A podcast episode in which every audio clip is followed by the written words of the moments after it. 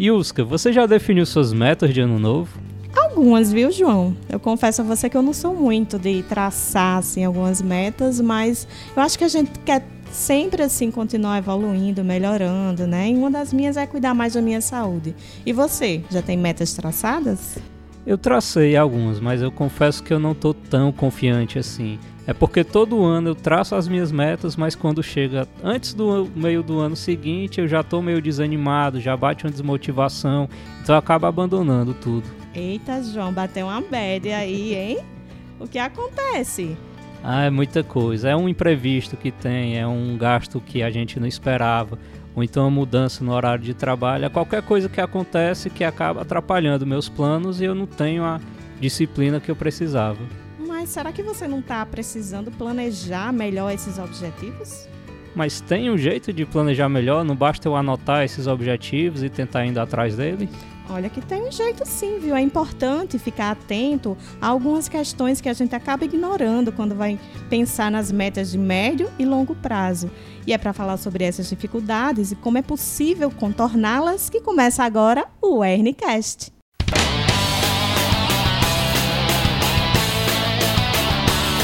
O Ernicast.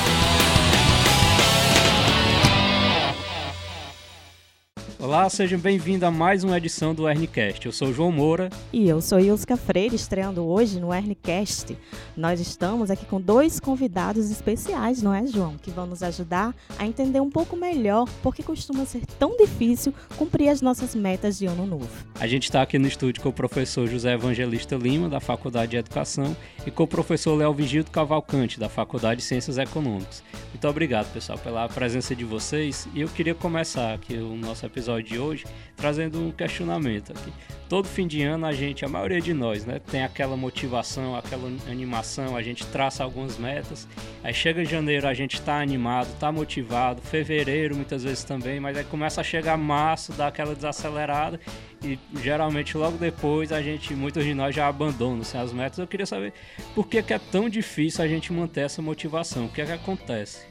É bem interessante nessa pergunta porque isso se repete ano a ano. As pessoas né, é, fazem os seus projetos, porém, com o decorrer do tempo, né, na verdade, não são projetos às vezes verdadeiros, são projetos muito mais da, do momento, da ocasião, projetos né, que levam a refletir e a fazer propostas pessoais, né? propostas às vezes de, de, menos consumo, de mais amizades, né? de, de perder peso, de fazer a dieta, enfim. E são propósitos que parecem às vezes não estar bem estruturados do ponto de vista psicológico, do ponto de vista emocional, né? E eles acabam sendo confundidos e acabam sendo misturados. Então, precisa o quê? Foco, né? Naquilo que você quer. Precisa fazer a pergunta que Léo sempre faz, né? Isso eu preciso ou isso é, é, é, é muito mais uma, uma, um desejo que eu estou tendo, né?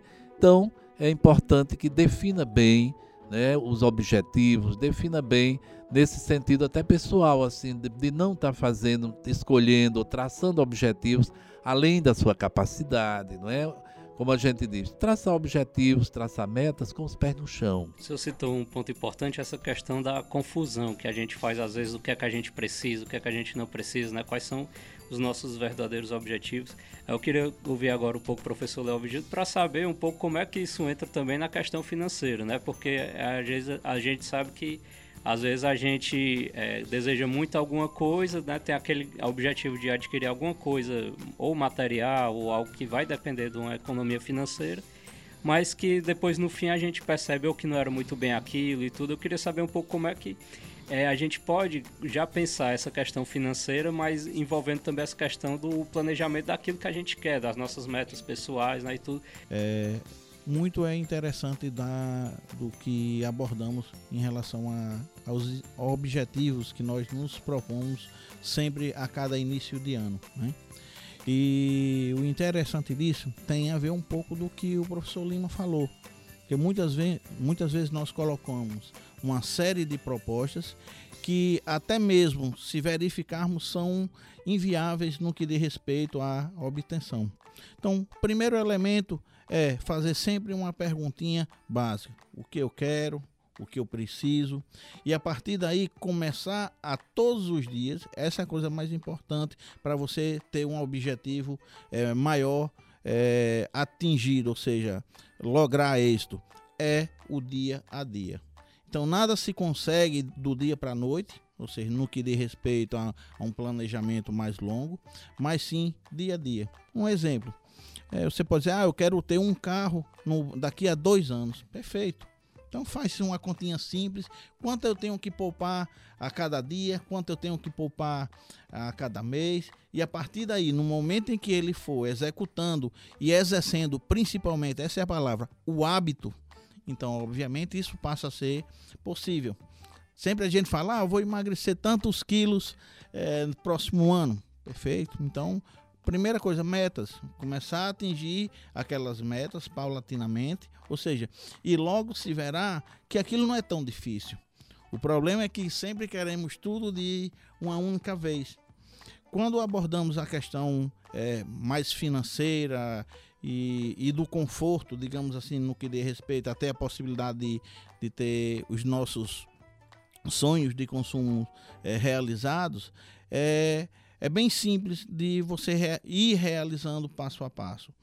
Primeira coisa, planejamento. Faça um planejamento a, a, longo prazo. Vá, vá vendo as possibilidades que você vai encontrar, inclusive colocando dentro desse, é, dessa sua análise o que pode dar errado. E o que, quando der errado, o que fazer para modificar isso daí o brasileiro, de modo geral, é muito imediatista, né? A gente, quando pensa num plano, é assim para o mais rápido possível. Do ponto de vista financeiro, como é que a gente faz para tentar driblar isso de alguma forma? Quais são as ferramentas que a gente tem para tentar fugir desse imediatismo? É, tem uma coisa interessante: verificar seus hábitos. Então, se você vai todos os dias, ah, compra um confeito, ah, você compra uma água mineral, você anote, anote. E no final de um mês você vai ter o seu padrão de consumo ali realizado e vai ver que muitos daqueles gastos que você realizou são desnecessários. E aí é aquela pergun perguntinha, ah, eu quero ou eu preciso. E no momento que isso vai acontecendo, é, fica evidenciado que você tem uma série de costumes ou digamos assim de hábitos que não combinam com aquilo que você gostaria de ter. Eu posso citar um exemplo. As pessoas sempre brincam, Léo, mas você sempre pensa a longo prazo. Eu tenho uma filha, tem 13 anos, mas desde o dia que ela nasceu, a cada mês eu deposito 50 reais na conta dela para ela fazer um intercâmbio no exterior. Mas, Léo, isso vai demorar 18 anos. Sim, mas isso é um planejamento. Quase sempre eu viajo. Sabe, com uma coisa bem simples, todas as moedas que eu recebo de troco, eu coloco num cofrinho e no final do ano eu abro aquele cofrinho, tenho um dinheiro justamente para fazer uma viagem é, em, em, lugares que eu sempre gostaria de ter aqui no Brasil. Aí você dizia, é muito, é pouco, eu 600, 700 reais. E aí, quer dizer, esses pequenos hábitos vão se transformando efetivamente na possibilidade de você realizar aqueles determinados tipos de é, sonhos ou desejos no que diz respeito a, a a, o seu próprio bem-estar em realidade. Não é só lembrando, né, Léo, assim, da, da sua área também, que nós vivemos, nós vivemos numa sociedade capitalista, consumista, não é? E essa sociedade cria todos os mecanismos para chamar você para comprar mais, né? Então aquelas pessoas mais compulsivas, aquelas pessoas, né, que gostam muito da promoção, né? E às vezes nem observam, como eu, eu vi algumas reportagens, né, do direito do consumidor antes de você no, nos Black Friday da vida, antes de você comprar, verifique o preço. Às vezes eleva o preço e diminui para dar aquela sensação de que, ele, de que aquele objeto, né, aquele bem, ele está num preço razoável, né? Então é importante também as pessoas se darem conta, né, de que você, nós vivemos numa sociedade que está chamando a toda hora, corra, eu digo, vamos devagar, pode você cair, quebrar uma perna, ó, aí não vai comprar sua geladeira, né? Corra, venha, tá as últimas, né? Aquela coisa toda no envolvimento que mexe com o emocional das pessoas e às vezes as pessoas nem percebem que já estão endividadas, né? Mas tem também aqueles outros mecanismos, vem que a gente dá um jeito, né? Libera você, enfim. E as pessoas começam a ficar muito angustiadas depois se dão conta de de que não foi só aquele bem, mas tinha, né, é um bem dividido em 24 meses, é um bem dividido em 36, em tanto que depois, quando a pessoa esfria a cabeça, que vai olhar, aquele, o que ela pagou por, por aquele bem dava para comprar dois ou quase três, né? Então, pensar nisso, nesse cuidado também, nesse olhar dessas promoções, né? Analisar com frieza, com calma, tirar aquele desejo muito grande de, de possuir. Quando você tira esse desejo, a coisa fica muito fria e você começa a perceber que aquilo pode ser adiado, que aquilo pode ser depois, que outras necessidades mais básicas, mais elementares, vamos dizer, estavam, estavam na ordem do dia. É, é justamente esse apelo consumista, né, que eu ia perguntar agora ao professor Léo, professor Léo Vigildo, é, como resistir, né? Quais são a, a, continha, né, que as famílias têm que fazer em casa, principalmente assim, que a gente está no fim de ano, muitos muitos pais, muitas mães se deparam aí com gasto, né, no início do ano com material escolar dos seus filhos. É, alguns estão recebendo 13 terceiro, a gente tem uma situação, né, que muita gente também ainda não teve acesso, né, não vai receber o 13 terceiro. Então, como equilibrar essas contas? Bom, é, fica até difícil a gente dizer faça isso, faça aquilo, porque depende é, do, hábito que se, do hábito que se tem dentro das famílias.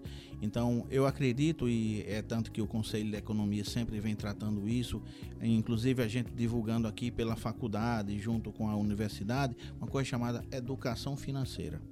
Então, a educação financeira é fundamental e ela é, precisa ser implementada dentro do lar.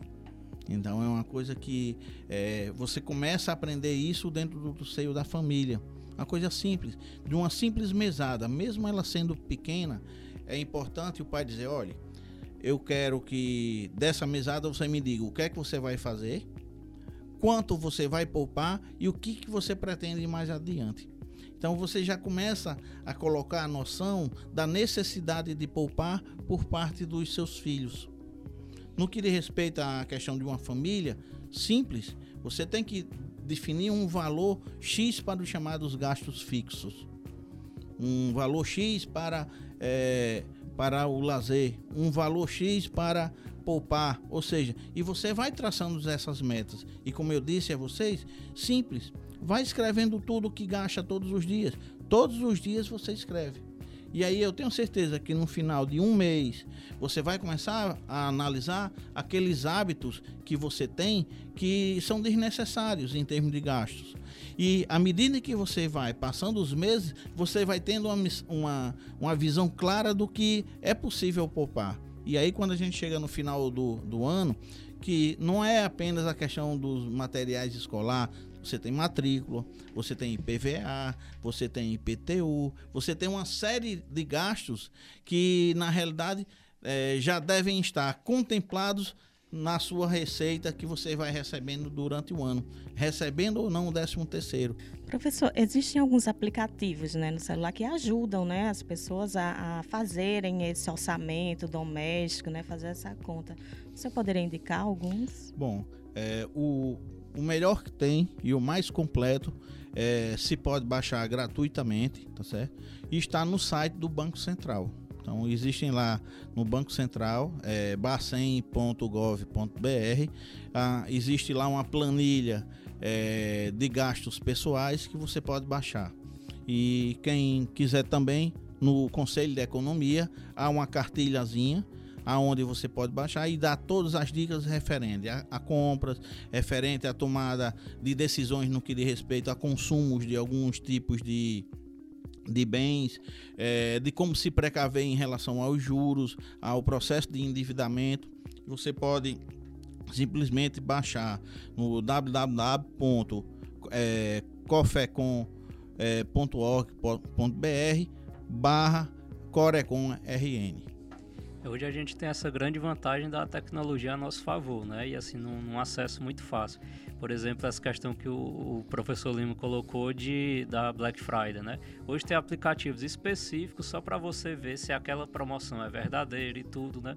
Como tem outros que, por exemplo, é, você digita ali um produto que você quer, na hora que ele encontra uma promoção, você já ele já lhe encaminha para o seu e-mail, já dá os dados e tudo. Então hoje realmente é, é, é uma questão também da gente usar a tecnologia a nosso favor, né? Eu, um, um, ponto que eu queria ver com o seu professor Léo é assim, o senhor falou assim muito dessa questão da gente poupar e tudo. Agora uma dúvida que muitas pessoas têm é a partir desse momento que ela poupa, né? Quais são os mecanismos que elas que elas têm depois desse, dessa etapa de poupar para ela poder investir de alguma forma esse dinheiro, por exemplo, porque às vezes a pessoa consegue ali guardar um dinheirinho, mas não sabe. Eu deixo isso aqui na poupança, eu boto uma aplicação e tudo. Quais, quais são os caminhos que ela pode tomar? Bom, isso é bem simples e, é, ao mesmo tempo, necessita de, é, de, um acompanhamento por parte de, digamos, do responsável é, do banco, né, onde aquela pessoa tem aquela conta ou simplesmente você pode pesquisar na internet e verificar quais são é, os determinados portfólios ou determinados produtos que oferecem, é, digamos assim, um maior, é, uma maior rentabilidade. Falando é, de um grosso modo, geralmente todo mundo só coloca na poupança. Então a poupança, queira ou não, é, de, devido à questão da taxa de juros, ela, é, ela lhe permite ter até meio por cento em termos de rendimento mensal. Né? E aí é, a poupança ela é, além de algo muito tradicional, algo que no momento em que a pessoa tiver um, uma certa necessidade, pode simplesmente ir lá e sacar. Em outros tipos de produtos, CDB, LDB, é, ações, aí já muda um pouco da característica daquela pessoa. Se ela é uma pessoa agressiva, se ela é uma pessoa um pouco conservadora, no que diz respeito à forma de lidar com o dinheiro. Então, um exemplo: se ela sabe que não vai ter a necessidade de utilizar aquela aquela, aquele determinado recurso, ela pode muito bem em um fundo de investimentos. E obviamente que dado ao funcionamento e o crescimento da economia, ela pode ter um retorno maior do que a questão da, da poupança. Né? Ela pode muito bem investir em ações, mas sabendo que é arriscado que ela pode perder um pouco daquilo que ela gastou. Então, tudo isso vai depender, obviamente, do perfil econômico daquela determinada pessoa. Se ela é conservadora, se ela é um pouco mais moderada ou se ela é um pouco, é, digamos assim, é, mais. É, que pode arriscar mais a possibilidade de ganhar ou não aquele determinado é, valor mais ousada. Como a gente falou, assim, são, são muitos os caminhos e muita, muitas as ferramentas, né? Agora, apesar de tudo, de todas essas facilidades que a gente tem, ainda para a maioria de nós é um desafio, né? Conseguir essa disciplina e tudo. Então, é, eu queria perguntar aqui ao, ao, professor Lima, como é que, assim, a gente, diante de todas essas opções que a gente tem, como é que a gente também pode fazer de nós mesmos, assim, dos nossos hábitos, também ferramentas para que a gente alcance os nossos objetivos? Pois é, eu, eu, penso uma coisa assim, importantíssima, né? Não só, claro, nesse, nesse, nesses aspectos, mas na vida como um todo. Você precisa planejar. Eu preciso planejar é? E preciso colocar minhas metas a curto prazo, a médio prazo e a longo prazo. Então eu acho isso fundamental. Depois, eu acho que é importantíssimo você pensar no amanhã. Né? Eu tenho hoje, mas e amanhã? Tem gente que se tiver hoje é hoje, amanhã é outro dia, amanhã, né? Pode ser que eu não estou vivo, eu ouço muito essa história. Não sei se eu estou vivo amanhã, mas com certeza vai estar e vai precisar. Então, pense no amanhã nesse sentido de guardar um pouco, né? De, até no sentido de não, eu não vou comprar hoje, eu vou deixar para amanhã. Deixa eu esfriar a cabeça, deixa eu sair do calor, né? Do, da, da ideia consumista, né? Eu acho que isso é importante. A outra, precisa você saber o seu limite. Eu ganho quanto? Desse quanto, quanto é que eu já estou comprometido que eu não posso, como o Léo falou, aquela listinha das coisas, né? Quanto é que está comprometido com meus deveres de casa? Quanto é que está aqui a minha energia, a minha água, o meu telefone, né? A, a, a, o meu colaborador que trabalha em casa, enfim. Isso são despesas fixas. Depois que eu tiro isso, quanto é que me sobra?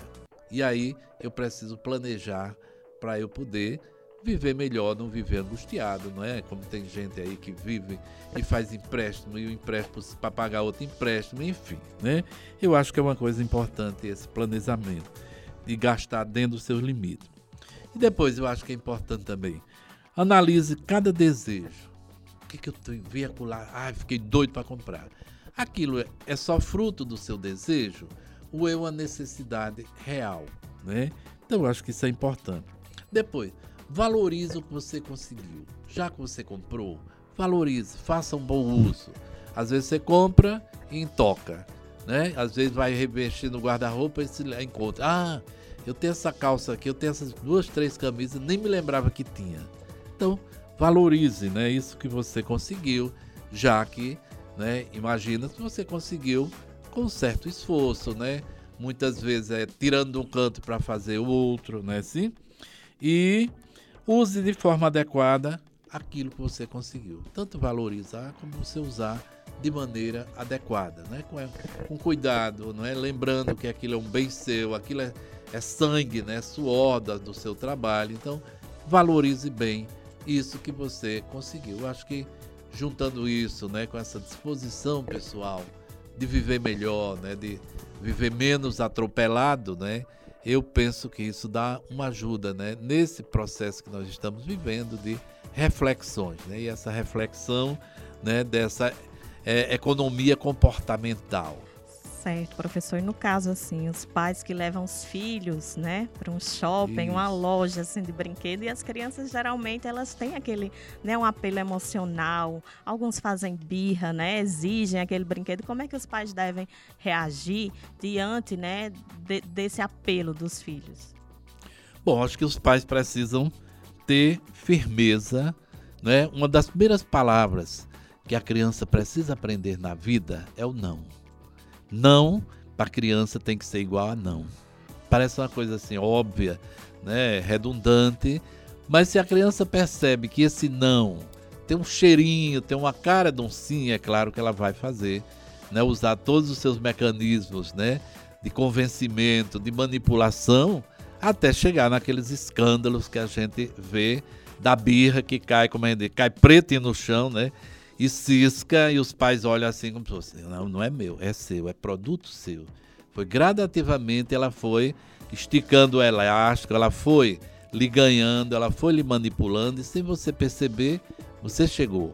E qual é o, né, a, a, a meta comunicação? O que está por trás dali? O que, que você está ensinando? Está dizendo a ela assim, todas as vezes que você for frustrada, todas as vezes que você ouvir um não, cisque, chore, grite, se rasgue, que você ganha. E aí você está construindo uma pessoa intolerante, você está construindo uma pessoa imediatista, né? uma pessoa que não consegue esperar, não é uma criança, uma pessoa que não sabe adiar a gratificação, enfim, uma pessoa que vai dar trabalho no mundo. Né? É, é, somente para corroborar com o que o professor diz, é, existem estudos científicos em, que mostram que em uma casa que existe criança, 55% dos gastos são definidos pela criança. É, muitas vezes no que diz respeito ao que elas querem, a um tipo de até um, um, produto ou até mesmo um imobiliário é definido pelas crianças, ou seja, em função daquela pressão. Imagine o poder que as crianças têm na influência no que diz respeito aos bens de consumo. Então, uma sugestão simples muito simples. Vai fazer compra no supermercado, pode ver que sempre a criança vai terminar colocando uma caixa de chocolate, colocando outra. Simples, não leva. Se você vai comprar um, algum presente, mais simples, pergunta que tipo de presente você quer e o adulto vai sozinho. Porque no momento em que leva essa criança, a possibilidade dele influenciar na compra de um determinado bem, e se possível até mesmo mais caro, será determinado justamente pela, pela birra, pela forma. Então, é, infelizmente a gente tem que ser, ou felizmente, né? Temos que ser duros é, no que diz respeito. Olha, tem isso, você escolhe. O dinheiro que eu tenho, o recurso que eu tenho, é, dá para. Ou você compra esse brinquedo que você quer, de digamos assim, de 100 reais. Ou se você quiser, você pode pegar esses 100 reais e comprar vários outros produtos. Ou seja, mas sempre estipulando um, um valor. E uma coisa simples de você é, fazer com que isso funcione é como eu já falei um pouco da, da educação financeira. E desde pequeno determinar, sabe o que? Como ele vai controlar aquele dinheiro. Simples, mesada. Pode ser uma, uma mesada de 10 reais, não tem problema. Mas dizer, olha, só tem esse. E no momento em que ele começa a aprender a, a ver o quanto ele tem e, e o quanto ele, é, ele tem que trabalhar para poder fazer com que aqueles 10 reais funcionem, ele vai tendo uma noção é, dos pais porque quer ou não, somos a maioria das pessoas são assalariadas. Então, obviamente, só recebe uma vez por mês, só recebe aquele determinado recurso. E no momento em que desde pequeno você já começa a mostrar que ele só vai ter aquilo, então, obviamente, ele vai ter um pouco da consciência do que significa limites. Isso aí não é nem uma questão só de economia, de orçamento familiar, né? Também muitas questões de educação, mesmo de preparação da pessoa para o futuro, né? Porque hoje o que muito acontece é isso. A gente, nós assalariados, às vezes a gente recebe, entre aspas, uma mesada que a gente não sabe lidar com ela, né? Eu, eu, queria voltar um pouquinho para essa questão da, das metas é, e tirar uma dúvida, assim, que eu até dando uma pesquisada eu vi que tem algumas estratégias, né? Eu vi que algumas pessoas adotam onde você é, adquirir, você traçar metas em conjunto. Por exemplo, você ou com um grupo de amigos ou com familiares, você dizer, não, nós vamos fazer isso aqui de determinada forma e todo um vai ficar né, fiscalizando o outro. Eu queria saber de vocês se isso seja para uma meta, sei lá, de perder peso ou de fazer determinada atividade ou de uma questão financeira mesmo, de poupar determinado valor. Essa é uma estratégia que ajuda realmente? No sentido econômico, sim. Até mesmo porque você passa a não só a ser estimulado, como também de ter o desejo de mostrar que aquilo é possível. Então, tudo que é feito em, em grupo e que há possibilidade das coisas andarem, é, toma-se até em conta a questão da, da competição entre as pessoas, ver quem é mais possível de, é, de atingir aquela determinada meta. É claro que é, tem que deixar claro que essa meta é, não pode ser algo danoso, porque muitas vezes se faz com tanta é, competição que no final das contas o efeito, em vez de ser positivo, é negativo. Então tem que se estabelecer padrões, pelo menos a pessoa, para que seja aquilo considerado normal e que é, efetivamente é, é, esse aspecto em termos de, de competição entre amigos ou até mesmo de um ajudar o outro é, traga apenas a questão dos benefícios.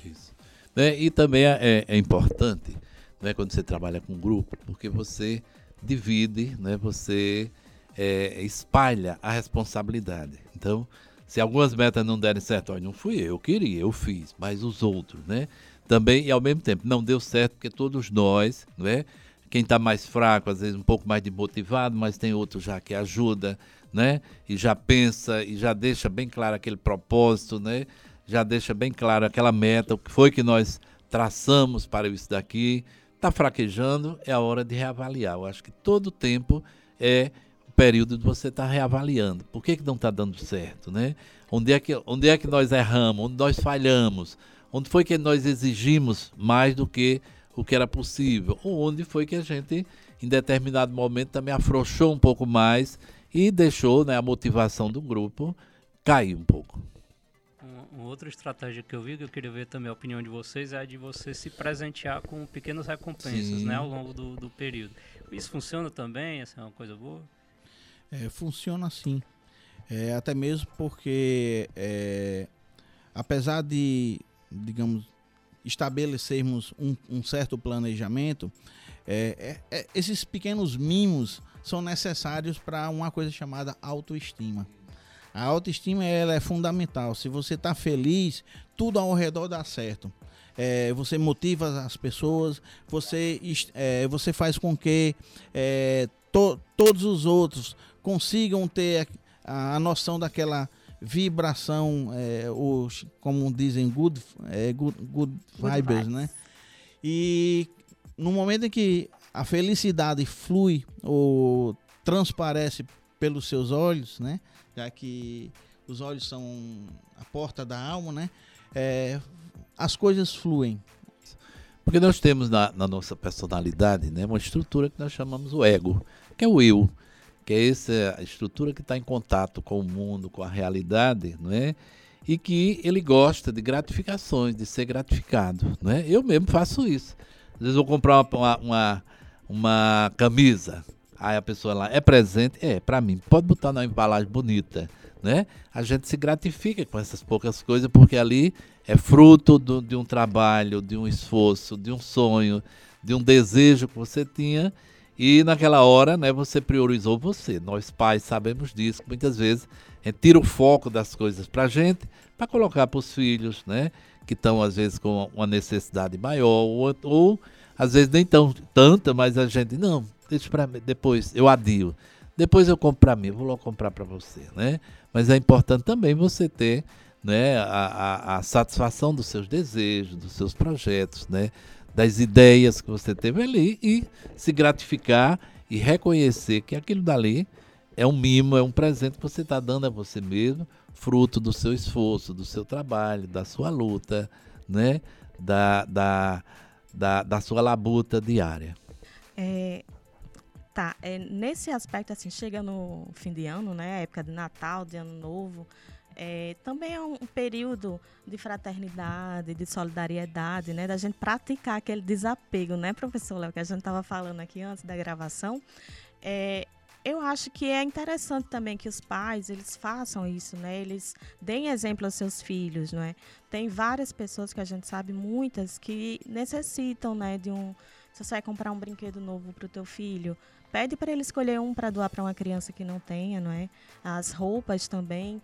Então, é, esse, esse sentimento né, de solidariedade ele é, é, bem comum e era, seria interessante que se estendesse né, ao longo do ano.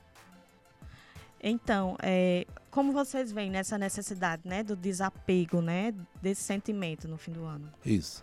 Esse, esse sentimento, né, a gente até eu comento assim, esse sentimento não era para ser só de fim de ano, não é só porque Natal é nascimento e é esse nascimento simbólico que ele precisa nascer todo dia, não é só nessa época, né? Então esse sentimento de solidariedade, esse sentimento de desapego, ele é fundamental o ano inteiro, né? Se você tem roupas em bom estado de conservação, não vá dar mulamba a ninguém não, né? Tem os brinquedos também bem em bom estado, né? Que a gente sabe que Brinquedo é algo passageiro, ele é muito da fase do desenvolvimento da criança e muitas vezes são brinquedos que a criança pouco usou, mas está lá, amontoado no estante, em cima do guarda-roupa, né? nos montes, nas caixas. Faça uma doação, né? É, é, veja com a, com a criança aonde ela poderia doar, né? que tipo de, de brinquedo dá mais certo para determinada faixa etária, assim como também com outros bens, outras coisas que não são necessárias mais na sua casa. Então, esse desapego, né? E hoje já se trabalha com essa terapia do desapego, né? Hoje a gente já viu várias reportagens de pessoas que acumulam, né? Tanta coisa dentro de casa que muitas vezes não cabe mais quase a própria pessoa dentro de casa, né? E pois é. E aí muitas vezes, né, tem umas equipes que vão para convencer a pessoa para né? E encosta o caminhão é é carradas, né? De, de troços, de, de caixas, de objetos que não usa, né? Então, se você não usa, passe para frente. Às vezes, aquilo que você não usa, porque tornou-se obsoleto para você, às vezes para uma outra pessoa é algo inovador, é algo bacana. É um computador que você tem, né? Que está ainda bom, mas você fez a opção para comprar outro passe para frente, procure um, um, estudante, procure uma pessoa que não tem, né? E às vezes essa pessoa vai fazer um, bem, um uso bem melhor do que ele ficar guardado lá, cada vez mais se estragando. A caridade, ela não pode ser é, apenas por período, mas a caridade ela tem que ser cotidiana. Ela, é, eu não estou falando apenas de bens, de bens ou até mesmo do próprio alimento. Eu estou falando de uma, de uma simples palavra, é, de um carinho, é, da visita, é, da, da presença. Isso muitas vezes ajuda muito mais do que a, apenas o fato de dar um quilo de arroz, um quilo de feijão. E aí é, é tão, é, é tão, digamos assim, é, costumais que é na medida em que essa pessoa dá um, um, apenas um, um, determinado bem, um brinquedo, aí diz, ah, já fiz minha boa ação do ano. Pois é, isso complementa bem o que a gente estava conversando antes sobre motivação, né? Porque da mesma forma que as metas a gente tem que estender para longo do, de todo o ano, a gente pode também estender também esse sentimento, né? Não precisa ser essa coisa sazonal de, só de fim de ano. Então é, a gente agradece demais aqui a presença aqui de vocês. É, se vocês quiserem fazer alguma última consideração, falar até das suas metas também de ano novo, se desejarem, fica à vontade.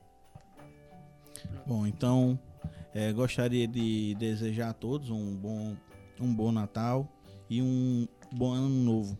E o que eu deixo para reflexão é somente uma frase: o que você está disposto a renunciar para alcançar aqueles bens? Aqueles bens, aqueles, aqueles, aquelas coisas que você julga necessária e importante na sua vida. No momento que você responder, aí você pergunta: e agora o que você pode fazer para se transformar em uma pessoa melhor? Quando você responder essa pergunta, você está indo no caminho que acredito seja ter sempre o seu melhor para você e para as pessoas de uma forma geral. Então, eu recebi aqui no, no WhatsApp, né, de uma amiga, e achei interessante, gostaria de compartilhar com vocês, né? Tá dentro do que a gente está conversando. São as metas de ano novo de um nordestino, né? De nós. E tá bem na nossa linguagem, né? Bem apropriada.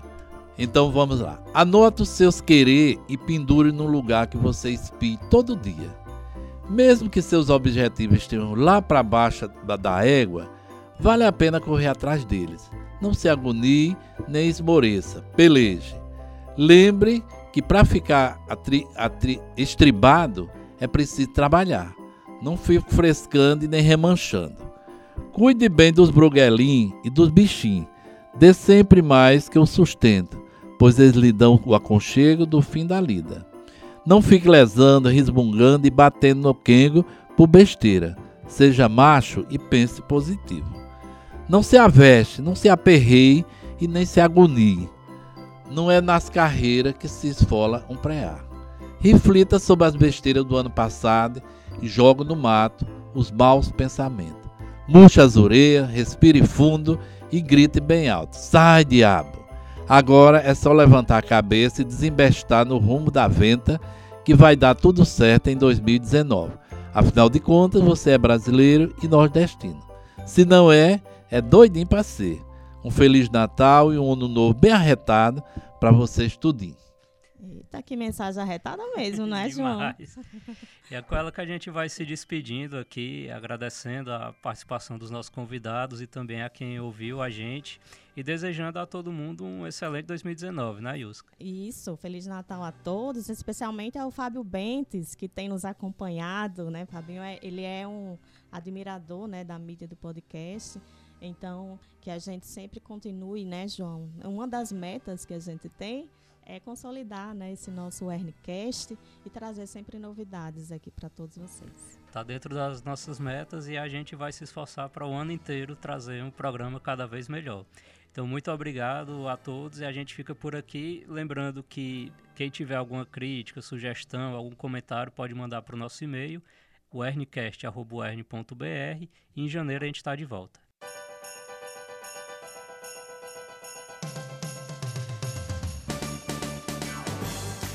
Mas, João, você, você gosta de festejar, de sair para curtir com os amigos no Réveillon ou você é mais introspectivo? Eu gosto dos dois, na verdade. Eu gosto muito de sair, mas eu tenho que ter também aquele momento de reflexão mesmo, sozinho, de pensar nos meus erros de 1997, nos planos de 2030. ah, pois eu tenho alguns rituais. Por exemplo, eu adoro é, assistir alguns filmes antigos que me remetem também um pouco da infância. Acho que esse clima de Natal.